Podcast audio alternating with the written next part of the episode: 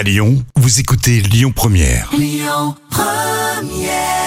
Et c'est vraiment bien pour cette fin de matinée sur Lyon Première. C'était Stéphane Sanchez. De la soie végétale, c'est quoi ça? C'est dans l'instant culture. Et c'est pour épater vos collègues avec Professeur Jam. Eh oui, avec plaisir. Plein de formes, Ah, bien tout ça. sûr.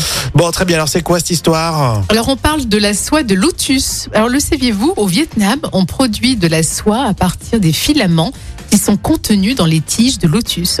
Et le, ti- le tissu qui est obtenu est devenu très prisé, notamment en haute couture, et il se vend jusqu'à 10 fois plus cher que la soie traditionnelle.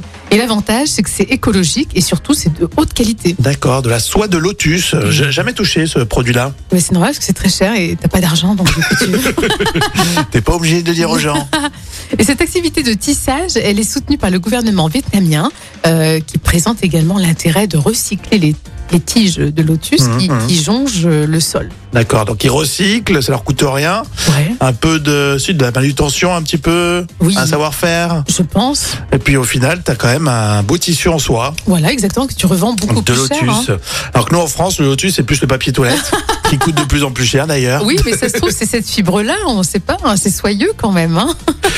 Allez, la suite, l'actu à Lyon, ça sera dans un instant avec Amaury Maigret. On fait le point sur les toutes dernières infos et tout de suite, c'est euh, Pascal Obispo sur Lyon Première.